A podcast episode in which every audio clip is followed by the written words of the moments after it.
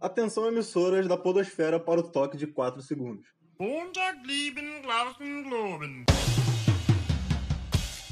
Não é porque é Natal que nós estamos sem episódio novo. Você aí depois do almoço de família do dia 25, chato demais, quer ver um negócio na internet para abstrair? Não vai ter, porque ninguém faz. Mas a gente tá aqui, tá no ar mais um episódio do Pressão Sonora, nosso segundo episódio aqui no feed Estrogonofe Feliz e, em qualquer feed, inclusive, porque começamos aqui também.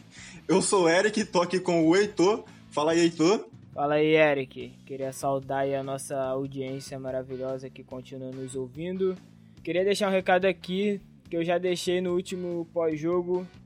É, agora a gente tem um Pix e você pode doar pra, para o nosso feed que a gente vai tentar melhorar a sua experiência como ouvinte aqui do Estrogonofe Feliz. E o Pix é bnhcrf.gmail.com. Você pode doar qualquer quantia, o que tocar no seu coração para ajudar nesse projeto maravilhoso de trazer merdas em forma de ondas sonoras para os seus ouvidos. Então fique à vontade. Porra, se tu quiser doar um centavo, teve membro do nosso podcast que doou um centavo. Então, assim, o padrão é esse. Você fica à vontade, manda qualquer trocadinho que você quiser para nós. A gente vai ficar felizão, já é? É isso aí. Segue aí, Eric. E além disso, temos novidade para esse programa que não tínhamos no primeiro episódio que gravamos, porque foi um episódio feito muito correria. É, temos finalmente um Instagram, arroba Pressão Sonora Oficial, e temos um e-mail para contato, se você quiser nos contatar, contar sua experiência de show, qualquer porra aí, quiser patrocinar a gente também, deixa pra lá esse negócio de estrogonofe feliz e manda dinheiro só pra gente, se você quiser. É, o nosso e-mail para contato é podcastpressãosonora.gmail.com Já falamos aqui de antemão, para vocês mandarem e-mail contando histórias de shows que eventualmente a gente vai ler aqui. A gente ainda não sabe em que formato a gente vai fazer isso, mas a gente quer esse tipo de conteúdo vindo de vocês pra gente colocar aqui. A gente fala seu nome ou não, vai depender de se você quiser. Se você quiser anonimato, for uma história cheia de merda, a gente também não fala. E, e aí é isso. E hoje a gente vai continuar aqui a nossa saga de querer ser roqueirão. E, mas antes disso, é indispensável falar que temos um convidado, gente no, nesse nosso programa, nosso primeiro convidado, que é um cara que, para nós, quando a gente queria ser roqueiro, ele era a nossa referência. Quando eu crescesse, eu queria ser que nem esse cara, e esse cara é o Arneson. Fala aí, Arneson, se apresenta pro pessoal, explica por que, que teu nome é esse, que todo mundo deve estar se perguntando, e conta aí pra gente quando que tu começou a ser roqueirão. Então vamos lá, vamos dar início então aos diálogos. Primeiramente, boa noite a todos. É, eu me chamo Arnesen, é, eu sempre falo, cara, a ideia do nome é porque. A origem do, do, nome é porque minha mãe é doida, cara. Essa é a origem principal. Eis que ela tava vendo um jogo da Copa do Mundo, se não me engano, de 86 ou 90. É, tinha um jogador da Dinamarca, na época que a Dinamarca era uma seleção é, que estava em alta, tinha um jogador chamado Frank Arnesen. Minha mãe ficou chonadinha nele, papapá, não sei o quê, como muita gente com nome de jogador aí. Eis que vinha ao mundo com nada, nada a ver com dinamarquês, nada a ver nada a ver com nada do tipo e eis que vem aqui Arnesen Antunes. Arnesen Vitor Matheus Antunes, nascido em Olinda. É, se for falar, se for falar no, no nome inteiro, vai ter que fazer uns três podcasts aí.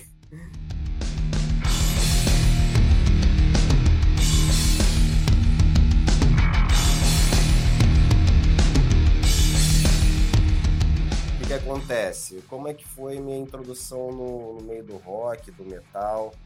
É, desde criança, eu sempre ouvi aqui em casa com a minha mãe, incrivelmente com a minha avó, que inclusive já foi em alguns eventos comigo também.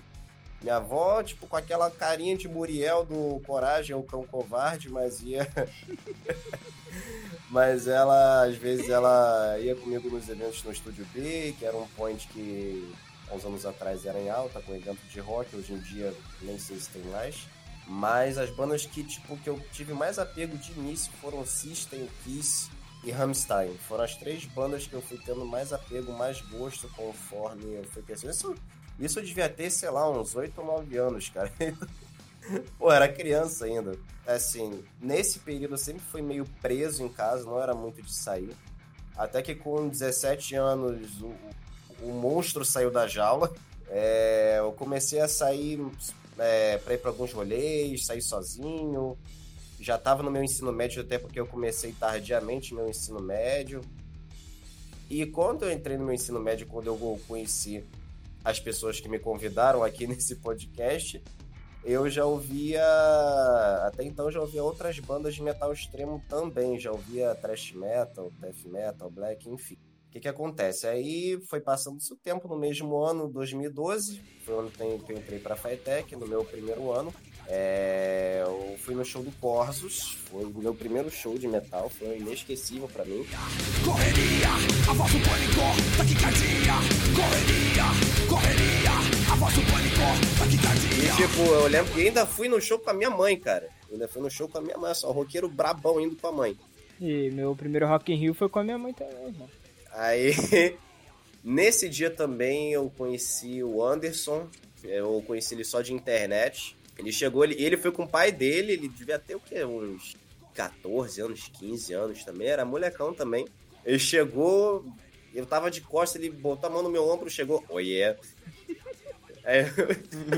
Foi uma ótima imitação. Consigo imaginar o Anderson fazendo isso. Aí, o que que acontece? Cara, pra mim aquilo tudo era fantástico, né? Porra, tá um monte de gente lá um, um, uma visual brabo, um monte de banda que eu nem sabia o nome. Eu, caralho, porra, lugar pica. Aí eu vendo o primeiro mosh da minha vida, assim, na minha frente, logo na primeira banda. Eu pensei, caraca, pô, será que eu vou? Será que eu não vou? Eu com medo, mas com a vontade de ir ao mesmo tempo. O que, que aconteceu? O maluco, pô, o cara foi tomar um tranco, caiu para trás, abriu o supercílio igual jogador de futebol, saiu sangrando, nem curtiu o show só curtiu, sei lá, metade da primeira banda e foi embora. Deve ter ido, sei lá, pra um, pra um UPA, pra um hospital, enfim. Então tá bem melhor que a gente, porque a gente falou no nosso primeiro episódio que nosso prim... nossa primeira roda punk foi no show do Forfã. não, que na verdade eu não entrei na roda, eu ouvi a roda. É, eu fiquei naquela de vai ou não vai. Fiquei pra entrar, o maluco abriu o supercílio. Tanto foi frouxo. O primeiro mosh que tu entrou na tua vida, tu deve lembrar que banda que era. Não, com certeza. E no caso, minha mãe que me empurrou no meu primeiro mosh. Que, que foi qual banda? Cara, eu não vou lembrar. Porra, acabei de perguntar. Foi uma banda de São Paulo. eu acabei de perguntar. Foi uma banda de São Paulo. Olha só, foi um lugar. Sei lá, o, o espaço do show era menor que um quarto. O meu primeiro mostra que entrei na minha vida foi um evento na Praça da Bandeira. Cara, tive umas 10 bandas, cara. Eu não vou lembrar de nenhuma banda que tocou lá. É, eu lembro que quem até organizou foi uma, o Calafalas, e eu tava naquela de vai, não vai, vai, não vai. A minha mãe foi pá, me empurrou. Aí foi uma coisa transcendental. Quando eu entrei no motion, eu pensei, caraca, eu estou no paraíso. O incentivo da família, como é bom, né, gente? Incentivo da família me tacar no mosh. Foi isso basicamente aí. isso. Aí a partir daí. A partir daí surgiu o vídeo meu pulando de costas no show do Violator. Maravilhoso esse vídeo. Depois eu pensei, cara, podia ter morrido, cara. Mas enfim, o roqueiro é foda, né? É. Essa aí é um pedaço da história do Arnessen aí, tipo, vocês já perceberam que ele não lembra de muita coisa, né? Então imagine desse rolê do Donana que ele disse aí.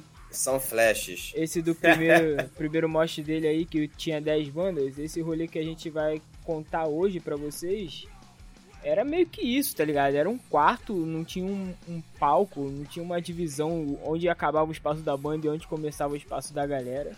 E vocês puderam perceber por que, que o Arnes era a nossa referência de roqueiro, né? O cara que é roqueiro de berço, já começa por aí, a gente tudo leite com pera e queria começar a ser do mal. E o Arnes já tinha cabelo grande, ele lembra que ele tinha um estilo desse de si, eu olhava e falava, pô, esse cara aí deve manjar, hein? As fotos do, do Facebook do Arnes, e várias camisas de banda, esse cara era referência demais. E, e eu e o Heitor, a gente queria ser referência também, então o Arnes nesses rolê underground de metalzão, e a gente falava, cara, acho que o caminho é esse, então, tem que ir no rolê de metalzão que de banda que ninguém nem conhece, que vai ficar fazendo barulho do caralho porque a gente quer ser roqueiro. E aí teve lá esse rolê que a gente vai contar que é o Metal Donana. É, que a gente foi lá só porque era perto da casa do Heitor. Então a gente falou, mano, o bagulho é perto da minha casa, a gente vai pro show, depois geral dorme lá em casa e aí sair, porque a gente era leite com pera, então o rolê que a gente tinha que dar era esse. E aí a gente só foi lá por causa disso, a gente não conhecia nada que ia acontecer lá. Mas antes da gente entrar no rolê, é, eu queria pedir pro Heitor contar aí o que, que é o, o Centro Cultural Donana, porque é um espaço bem legal, assim. E é perto da casa dele, então ele tem mais propriedade do que qualquer um de nós aqui para falar sobre isso. E a palavra está com você, então. Então, o Centro Cultural Donana é uma parada. Sim, eu não sei como explicar para vocês, não consigo fazer um paralelo. Mas é um bagulho muito foda que ninguém sabe, tá ligado? Da existência. Por exemplo, até 2010, Belfor Roxo não tinha uma sala de cinema. A primeira sala de cinema foi no Centro Cultural Donana, tá ligado? Tipo, os malucos. É, é, assim, a base da cultura de Belfor Roxo era aquele lugar ali. Não tinha casa de cultura, não tinha nada. Começou com eles ali por volta do, da década de 80. E desde então os caras, porra, sempre tem umas matérias na Globo sobre, sobre o trabalho deles aqui. E eu confesso para vocês que até esse rolê do que a gente vai falar aqui hoje, eu não sabia da existência do Donana. Então, tipo, eu cheguei lá e tipo, falei assim, mano, não é, não é possível que eu vivi a minha vida toda sem saber da, pelo menos da existência desse lugar. Até o momento ali eu, eu soube da existência. E meses depois eu passei a entender o, o significado daquele lugar para a região onde eu moro. Conhecendo melhor as pessoas dali e frequentando mais vezes, eu comecei a entender a história e eu soube da, das bandas que saíram dali. O Rapa saiu dali, basicamente, tá ligado? A, o Cidade Negra saiu dali. Eles revelaram muitos músicos que estão em bandas, principalmente de reggae, que é assim, a gente passa batido, mas assim, que saíram daqui, tá ligado? Do lado da minha casa e eu nunca ouvi falar até os meus 16, 17 anos. É algo absurdo saber que o Jimmy Cliff veio aqui do outro lado da minha rua e eu nunca soube disso, tá ligado? É um bagulho surreal e, e eu acho que o Donana tem essa importância cultural enorme pro, pra, pra Baixada Fluminense e pouca gente sabe disso. É, se você quer saber mais sobre o Donana, você pode procurar lá no donana.org.br tem vídeos no YouTube, tem a página deles no Facebook, tem a última reportagem que foi durante essa quarentena sobre como tá como tava sendo as atividades do centro cultural naquela na, naquele, naquele período, né, que todo mundo tava trancado em casa. Assim, é algo surreal. Os caras têm capoeira, tem oficina de moda, tem oficina de de rima, tem oficina de poesia, tem tudo, cara. Os malucos são surreais. É, e aí, como o Heitor falou da importância do, do, do Donana, dando o exemplo da escassez da falta de sala de cinema em Belfor Roxo, que apesar de ser um município, sei lá, periférico, ainda assim está na região metropolitana do Rio de Janeiro, que é um dos principais estados do país. Então, isso não se repete, isso não acontece só em Belfor Roxo, se repete nos outros municípios aqui da Baixada Fluminense também. Isso porque estamos falando de região metropolitana do Rio de Janeiro. Imagina nos interiores de Brasil afora aí a escassez desse tipo de lugar, né?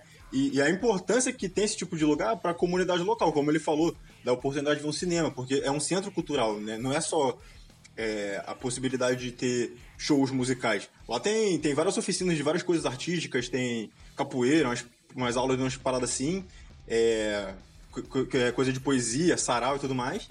E, e, e, a importância de ter esse tipo de, de ambiente é, popularizado Brasil afora, né? Para pulverizar a cultura, assim, na nossa sociedade que, que não tem, não existe. É escasso. Aqui onde eu moro não tem isso. É, não tem teatro aqui, por exemplo, tem cinema porque tem shopping, mas enfim, não tem um espaço tipo Donana. E assim, um bagulho que não é um centro cultural, mas que você já deve ter percebido que vai pautar aqui os nossos, os nossos rolês, né? É o Estúdio B, porque a gente falou dele no primeiro episódio, o Arneson já citou ele brevemente hoje. E assim, é, é um, era um dos últimos pontos musicais, onde que era tipo um escape pra, pra galera que não curtia sertanejo e funk, tá ligado? Então quando tu queria sair pra ouvir um rock, tu ia lá no Estúdio B. E hoje em dia eu acho que ele nem tá tão forte assim mais também. Eu acho que tá realmente muito escasso. E aí a gente foi no, lá no Metal Donana, que foi um evento de metal que eles promoveram. É, eu não sei se as pessoas da direção do Donana curtem metal, mas é isso. Os caras queriam fomentar a cultura e botar no evento de metal lá. E era baratinho, inclusive, era 5 reais a entrada. Eu achei o Fire aqui surpreendentemente. E é isso, é o Metal do Nana, teve só duas edições, depois acabou morrendo.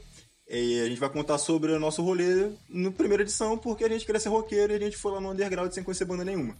É, tu se lembra, Heitor, de como tu ficou sabendo que ia ter esse, esse evento aí? Cara, vou dar uma de Arnessen aqui e vou falar para você que eu não lembro. Eu acho. Muito provável ter insistido e ter chamado igual um doente. Isso que eu ia falar. Eu Muito acho provável. que foi o próprio Arneson que falou que ia ter uma, um rolê perto de Belfor Roxo, ou melhor, em Belfor Roxo, perto da minha casa. E aí a gente pilhou de ir. Eu acho que foi isso, não tenho muita certeza não. Porque como eu disse, as pessoas nem sabiam da existência do Donana aqui, tipo, as pessoas da minha geração, né? Minha mãe, depois que eu fui lá, ela falou, ah, eu conheci o Donana, eu ia lá direto. Fiquei, porra, por que você nunca me falou, tá ligado? Mas a gente, da nossa, pessoal da nossa geração, assim, não sabia. Eu acho que foi o Arnes. Pode ter sido o Arnes, porque a gente foi no evento e, como eu falei, a gente não conhecia nada. E o Arnes conhecia pelo menos umas duas ou três bandas aí. Ou talvez todas. Porque o Arnson já frequentava o underground e a gente não.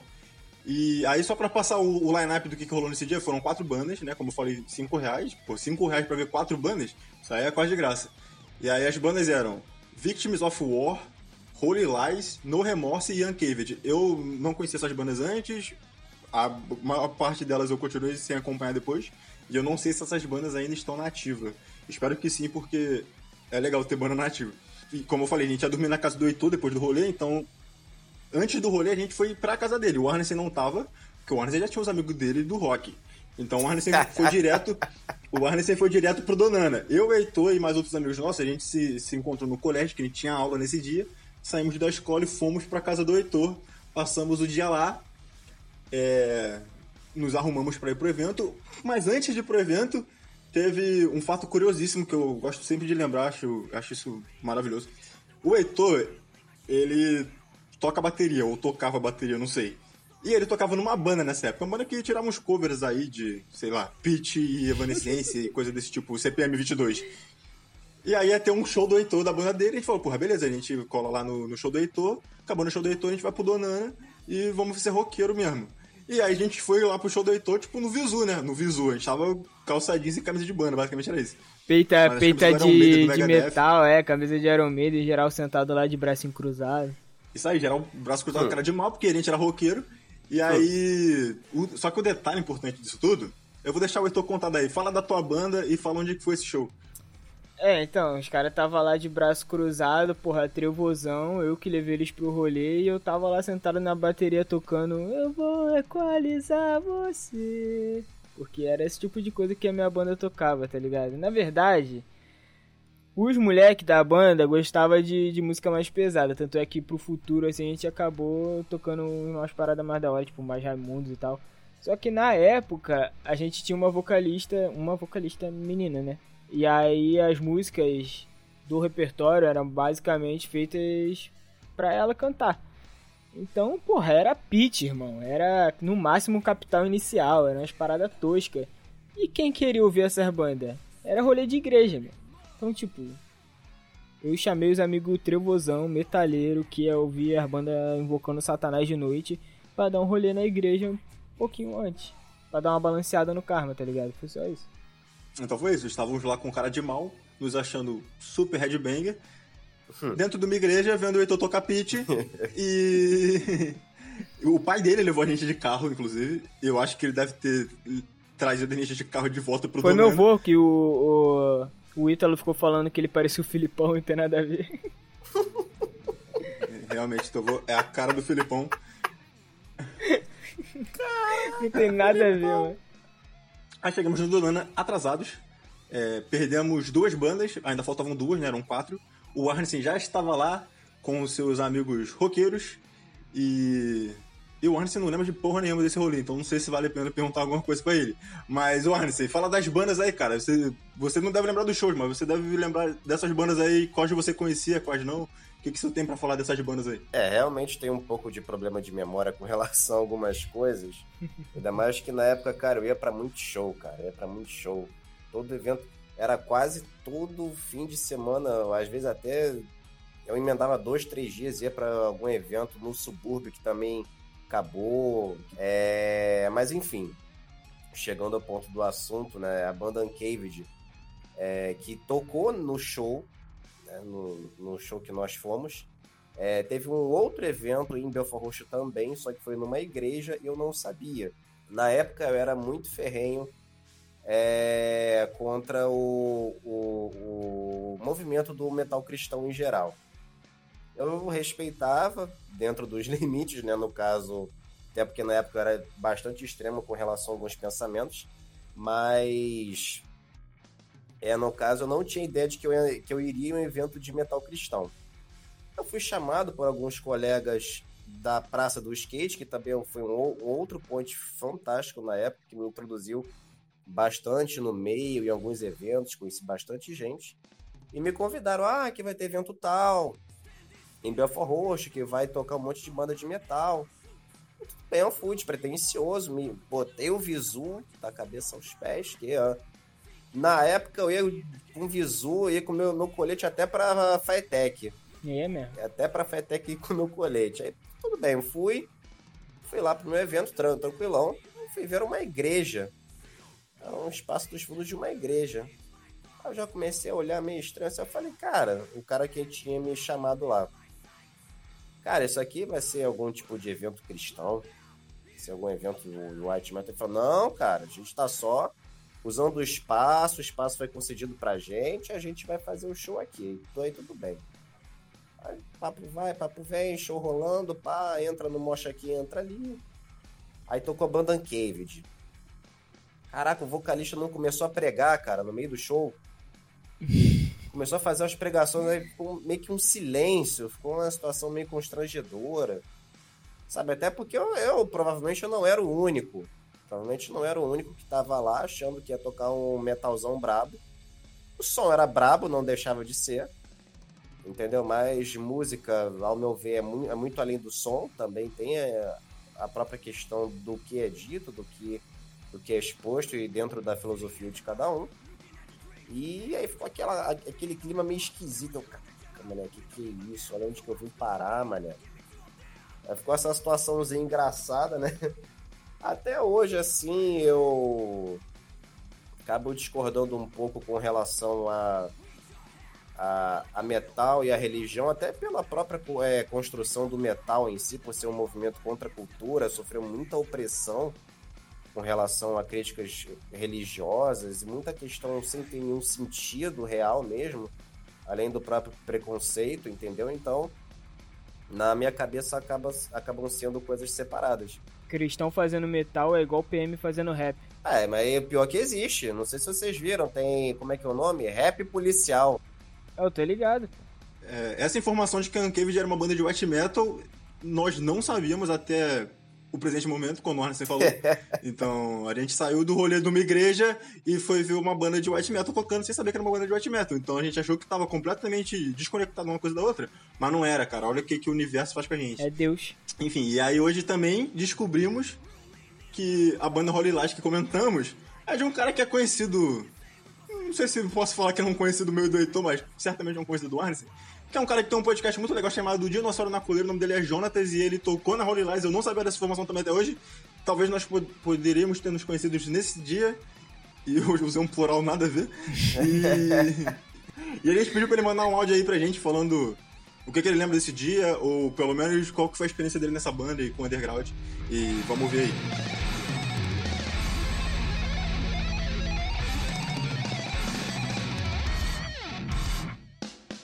E aí galera, beleza? Então, eu sou o Jonatas, eu fui o cara que idealizou e, e produziu o Metal Donana juntamente com, com o Dida, com o Asis, o pessoal do Donana e a ajuda dos meus amigos na época. Eu participei também da produção de um show grande, relativamente grande, que era o show, foi o show do Crisium que teve no que teve em Mesquita. E foi muito legal, foi muito foda, foi uma experiência muito boa também. Eu que era o vocalista e guitarrista da banda Holy Lies, a gente tocava thrash metal.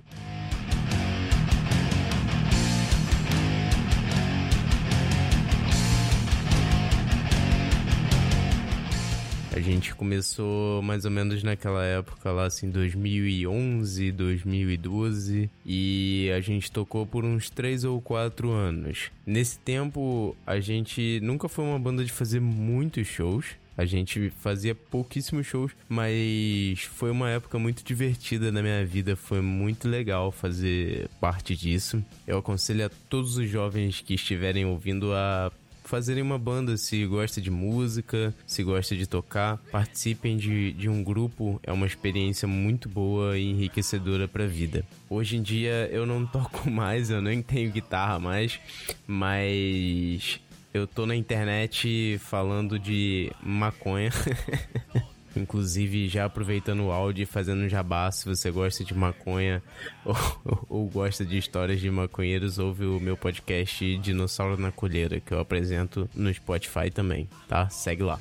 Então, agora que eu já falei quem eu sou e quem eu fui, né? Eu vou falar um pouco mais sobre o metal donana, que foi o motivo desse áudio. A necessidade do metal donana na época veio um pouco da falta de eventos na Baixada Fluminense. Não que não tinha eventos. Existiam, existia o Cruzada Metal, que era muito mais famoso e tal, e era muito mais frequentado. Existiam outros eventos na rua. Na época, a, a Praça da Bol, em Nova Iguaçu, era muito frequentada pelos roqueiros, né? E de vez em quando rolavam uns eventos lá ao ar livre, mas também era muito difícil. Existiam eventos em mesquita. É, era uma época que era recheada de eventos, mas a gente não tinha muito entretenimento para a Baixada. A gente sempre tinha que ir para o centro do Rio e fazer esse rolê sabe? Tanto que era até meio chato, porque a galera do centro do Rio não vinha pra Baixada da rolé. E a gente sempre tinha que ir pro centro do Rio dar rolé, entendeu? Mas veio dessa necessidade, assim, e também eu queria ter a experiência de produzir alguma coisa. E aí eu estudei com o Asis, que é o filho do Dida Nascimento, que é um, um cantor de reggae. Se vocês não conhecem, procurem no YouTube. É muito bom. Eu estudei com ele e na época que a gente estudou, ele tinha me falado que a casa dele era um centro cultural, sabe? O Dida, ele transformou a casa dele, a própria casa, num centro cultural em Belfor Roxo. E eu fiquei muito encantado com isso, com essa ideia. E logo eu pensei em fazer um evento lá, né? E o Asis também curtia metal, o Dida também curte metal, ele acha maneiro. E eu, eu apresentei a ideia para eles, eles toparam na hora, assim, no mesmo dia. A gente já começou a planejar e a gente fez todo esse, esse planejamento pro Metal do Nana acontecer, né? o Centro Cultural do Nana ele funciona praticamente independente, né? Até hoje. Ele recebe doações, recebe ajuda, mas funciona praticamente independente. No caso, a gente cobrava um ingresso de um valor muito simbólico, era cinco reais. O Donana é um local pequeno, mas é um local muito acolhedor. Era muito legal. Se eu não me engano, a gente chegou a colocar entre 100 e 150 pessoas no Donana. Talvez não simultaneamente, mas entrando e saindo do local, sabe? Foi muito maneiro, cara. Era uma época muito rica em que a gente não se preocupava com muita coisa, né? A gente só se divertia. A gente só entrava ali, tocava, bebia e se divertia sabe? Então era, era muito bom. O Metal do Nana teve duas edições, foi só duas, mas foram muito boas. Eu sempre esqueço do Metal do Nana, eu esqueço que eu fiz o Metal do Nana, mas sempre aparece alguém que foi e vira para mim e fala assim: caralho, porque o Metal do Nana foi muito foda, não sei o que. E tipo, e isso é muito maneiro, sabe? E aí eu lembro, caralho, eu produzi alguma coisa, entendeu? Lógico, não sozinho, foi um trabalho de várias outras pessoas. Mas foi muito bom, cara. Foi muito bom. A cena evoluiu depois disso, né? Teve um ápice lá para 2013, 2014, até 2016 ainda tinha uma cena, eu acho. Mas eu acho que é muita prepotência eu dizer que morreu a cena, mas ela diminuiu bastante, né? Então, eu, eu agora eu tô curtindo meu metal de casa, sabe? Mas é isso, galera. Eu acho que esse áudio já tá longo demais. Eu não quero estender muito tempo de vocês. Valeu, muito obrigado pelo espaço. Tamo junto.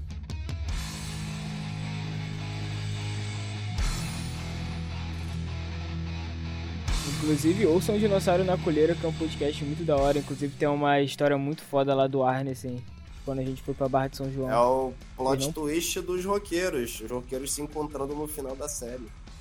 A nenhum podcast. Na praia.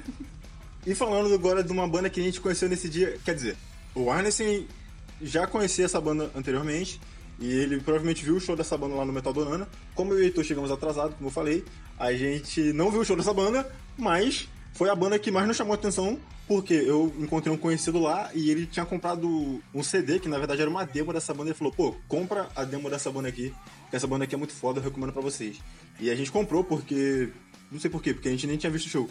Eu não sei porque compramos... que a gente acreditou nesse maluco também. Eu nunca tinha visto ele na minha vida. Ele falou, pô, essa é uma banda aqui, ó, no remorso da hora, legal. Eu falou, ah, tá bom, então vou comprar um CD. Eu nunca fiz isso, não tinha feito isso na minha vida, mas como, como já dito anteriormente, a gente queria ser roqueirão e na época roqueirão tinha, tinha as demos raras, tá ligado? Aí a gente comprou esse CD aí. Exatamente, compramos esse CD. Eu não me lembro quanto foi, mas eu lembro que eu e tu rachamos. Deve ter sido 2,50 pra cada um. e, e, a banda nos surpreendeu, cara. A gente passou a comprar essa banda depois, viramos fãs e chegamos a ver até show deles em outra oportunidade. Só que aconteceu uma história engraçada com relação a esse CD aí. É, e a história do CD é muito boa, né? Porque, tipo, como o Eric falou, a gente rachou o CD. Só que o que, que acontece? A gente rachou o primeiro CD. Porque a gente comprou dois CDs lá no Remorse. Porque a história é o seguinte: a gente chegou lá, o maluco falou, pô, no remorso, foda, como CD, a gente, pô, no remorso deve ser foda mesmo, porque o maluco falou, vamos comprar o CD. A gente foi lá, porra, no mestre dos caras, compramos o CD e tal. Sentamos num sofazinho para conversar com o maluco. E aí a Uncave, já citada anteriormente, começou a tocar um cover de Breaking the Law. E aí, todo mundo levantou pra, porra, Breaking the Law, Breaking the Law, pam, pam, pam. E tipo, foda-se o CD, tá ligado? Largaram o CD no, no sofazinho e. Aí, porra, cagamos. Aí geral, porra, acabou o rolê, todo mundo indo embora, a gente já na rua já. Aí eu, Eric, tu pegou o CD dele? Eu não, deixei no sofá. Eu fiquei, porra, perdemos o CD, não acredito, mano. E aí é que entra uma parada assim. Como eu disse pra vocês, eu não era de comprar CD. Eu não sei por que passou na minha cabeça de além de comprar o CD, voltar pro Donona para comprar outro CD porque eu tinha perdido o CD, tá ligado? Eu falei, não, vamos voltar, mano. Vamos voltar, porra, comprar esse CD. E aí o Eric não tinha dinheiro mais, eu acho. Eu não lembro. Tu tinha dinheiro, Eric? Não, eu também não lembro não, porque tu deu um pique, tu foi na frente, então tu chegou primeiro e já resolveu o problema. Eu é, eu dei um, pique, né? eu dei um pique porque eu queria ver se os malucos ainda estavam lá, né? E aí eu cheguei, aí tava o Igor lá com um CD na mão, o Igor é o vocalista da, da No Remorse e agora é guitarrista da 4Kill, né? E é um grande flamenguista também, abraço Igor se você estiver ouvindo a gente. É... Aí, porra, eu com os trocados na mão assim, aí eu falei, pô, mano, comprei, comprei o CD aqui contigo mais cedo e só que a gente, porra, perdeu não sei o que, tu tem um ainda? Falou, tenho sim. Só que eu não tinha dinheiro, tá ligado? Vamos supor aí que o Eric falou, foi, sei lá, eu acho que foi, vamos supor que foi 10 reais o, o preço original do bagulho. Eu tinha uns 6 em mão. Só que era o dinheiro do lanche ainda, tá ligado? Na época dava Sim. pra lanchar com uns 2, 3 reais, um, um bagulhinho assim, um, um, um Guaravita. Aí, porra, eu botei, abri minha mão com uns trocados assim na frente do Igor. Eu falei, pô, mano, só que, tipo, eu ainda tenho que lanchar, tá ligado? Aí foi, ah, me dá esses 4 reais aqui, mete o pé, me deu o CD. A gente veio embora, tipo, pra casa, lanchamos com o dinheiro que o Igor deixou pra gente ainda. Aí ficamos ouvindo o bagulho assim em casa, falando assim, Mano, como é que pode, né? Uma banda de metal, porra, da, da baixada e soando limpinhos, caralho, muito foda. Mano, eu me apaixonei por No Remorso de uma forma Sim, eu, porra, eu acho esses caras muito foda, na moral. Se vocês estiverem ouvindo a gente aí, por favor, gente, lança umas musiquinhas pra nós porque a gente tá carente, já tá sentindo falta de vocês já. Esse foi o primeiro rolê underground que a gente foi sem conhecer nada. Conhecemos a nossa primeira banda underground, vamos dizer assim. Sem ver o show deles. Exatamente, a gente viu o show de outras bandas que a gente nem curtiu muito, porque culpa nossa, não das bandas. Mas levamos pra cá esse CD no remorso, ficamos ouvindo todo mundo junto, achamos muito foda e foi a primeira banda underground que a gente começou a curtir e acompanhar. E, e depois a gente foi, no, no, outro ano, né? Alguns meses depois a gente foi num rolê underground pela segunda vez, só pra ver o show da No Remorso. Também teve umas quatro bandas lá. E a gente tava vulsão no show, não conhecia porra nenhuma. Também não curtimos nada por culpa nossa, de novo, não por culpa das bandas. Mas curtimos o show da No Remorso. E, e esse, esse segundo rolê underground aí foi no, no Estúdio B, o tão famigerado Estúdio B, que tá sempre envolvido aí nas nossas vidas. Esse rolê aí a gente chamou o Arnes, mas ele não foi porque ele é um otário. Inclusive, mais um recado pra família No Remorso aí, que nesse dia do Estúdio B, é, vocês tocaram alguma música, acho que era a última música do set, que você falou pra galera subir no palco. Inclusive eu cantei uma parte, cantei o refrão da Drunk Yard, também porque o Pedro não tava conseguindo fazer o back vocal. Mas na última música do, do bagulho, todo mundo subiu no palco e tal, e uma foto foi tirada com a galera toda lá, lá em cima do palco. E a gente nunca viu essa foto. Desde, desde que a gente saiu do rolê, a gente ficou falando assim: caralho, essa foto deve ter ficado muito foda, mano. E até hoje a gente não viu. Se vocês souberem da existência dessa foto aí, posta ou manda pra nós que a gente vai ficar muito feliz, valeu? E também rolou, o, como falamos já, o segundo Metal Donana. Nesse eu não estava presente, mas o Heitor e o Arneson foram. E aí eu vou pedir pra eles contarem a experiência deles do que eles se lembram desse dia. Eu vou começar com o Heitor, porque o Harness não se lembra muito das coisas, né? Então, Heitor, fala aí como é que foi esse segundo rolê e depois o Harness fala a experiência dele. Cara, curiosamente, eu vou ser o Arnessen desse rolê porque eu lembro pouco também. Eu, eu lembrei há pouco tempo que eu só fui nesse rolê porque o atual. O atual não, né? O então namorado da minha prima tocava numa banda que eu não lembro o nome, mas que era uma banda de. de white metal também.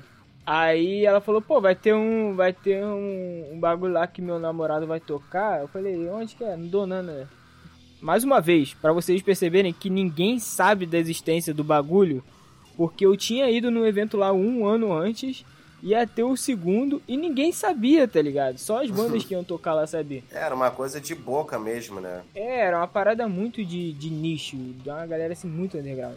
Aí, Pô, eu falei, não, vou chamar os amigos então. Aí o Arik por algum motivo não pôde vir, só que o Arne sem vir. E aí tem até umas fotos, a gente vai postar pra vocês, como a gente já tem o costume de postar as fotos do rolê, né? Tem umas fotos e aí tava. Nesse rolê tava o Yuri, que também participa do. Do Dinossauro na Colheira. Um abraço, Yuri, se estiver nos ouvindo. É, lembro de, de outros moleques também, agora no nome não vou lembrar, mas eu lembro que foi da hora. Foi da hora assim eu, eu, eu lembro, não lembro das bandas em si, mas eu lembro que o rolê foi, foi legal. O que, que tu lembra desse dia aí, Arnes? Olha, eu lembro de uma banda muito marcante para mim no Metal Underground, que foi a banda Baga. que além do além do meu baterista ser muito engraçado tocando que ele fazia umas caretas meio loucas, e também era meio assustador ele fazendo aquele blast beat ao vivo. Foi o primeiro blast beat que eu vi na minha vida. É, exatamente, foi o meu primeiro também cara mandando um blast beat com uma bateria do tamanho de uma lata de Nescau, entendeu? Aquilo era surreal, cara. Foi surreal. E eu tocando um gradcore bem raiz mesmo, uma com uma música mesmo a cara do que o, o, o, o, o grind pede, né? Uma música bem suja, bem pesada.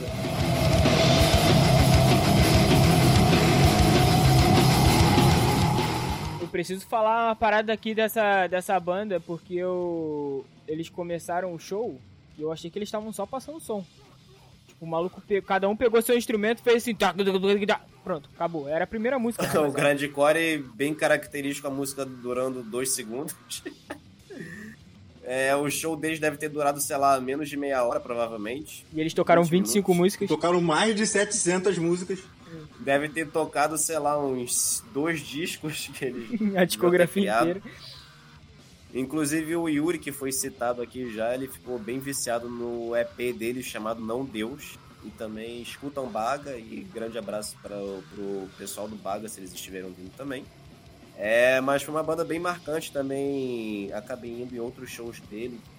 Eles foram abrindo para outras bandas futuramente, mas esse dia no Baga é, esse dia no Donana foi meu primeiro show que eu vi eles. Foi um evento bem marcante.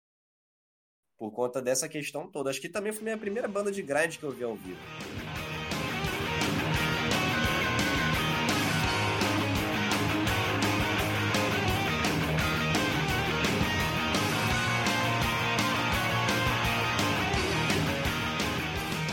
E essa foi a nossa epopeia underground pela primeira vez na vida ainda na nossa saga para virarmos grandes roqueiros. E assim vai chegando ao final mais um episódio do Pressão Sonora. É, vou pedir para o Arne se despedir. Vamos lá. Primeiramente, boa noite. É, espero que tenham curtido, ouvir as nossas baboseiras, ouvir as merdas todas que nós falamos. Espero que quem ainda está na transição de ser roqueiro que passe por essa fase, que é muito boa, se for o caso. Quem não passou, se lembre de uma situação boa que já passou. E um grande abraço a todos. Isso aí. Considerações finais aí, Heitor? Bom, a minha consideração final é que, assim, não, não tenha vergonha de tentar virar roqueiro, tá ligado? Deixa pra você ter essa vergonha depois quando você for mais velho. Tipo agora, quando a gente tá olhando esses rolês falando assim, pô, a gente podia ter sido menos rock wins, tá ligado? Mas assim, na hora, enquanto você tá vivendo aquilo ali, se joga, menor. Só vai. É, eu gostaria só de pôr mais uma outra, uma outra pincelada no final, que o rock e o metal em geral foi o primeiro meio, é, no caso, onde me introduziu também os pensamentos políticos que eu tenho hoje. Então foi uma posição muito marcante, foi um caminho bem marcante para minha vida em geral.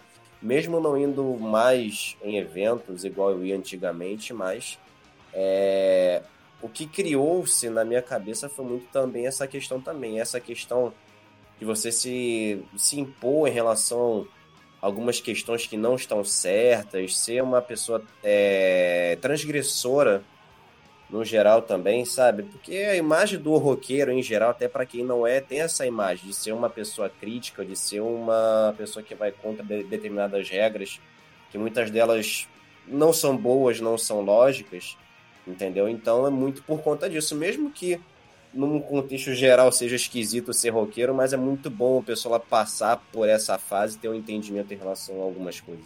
É, é isso, tipo, não tenha vergonha de ser ridículo, porque, assim, não tenha vergonha das pessoas te chamando de ridículo, porque tu vai ficar mais velho e você vai falar, caralho, eu realmente era ridículo. Sendo.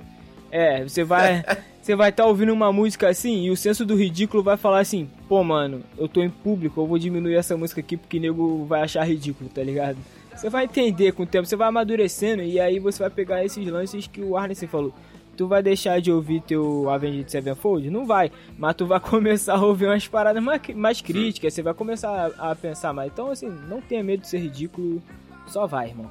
Depois de todo esse incentivo para que você que nos ouve seja um roqueiro ridículo. É. seja um roqueiro ridículo. Qualquer tribo ridícula que você quiser ser, você seja. Só não vira trapper, irmão. Estamos chegando ao final aqui do episódio. Lembre de nos seguir no Instagram, arroba Pressão Sonora Oficial. E de mandar um e-mail pra gente contando suas histórias de show. Não precisa ser show de rock, não. Qualquer tipo de show aqui a gente tá aceitando. No e-mail podcast pressãosonora.gmail.com.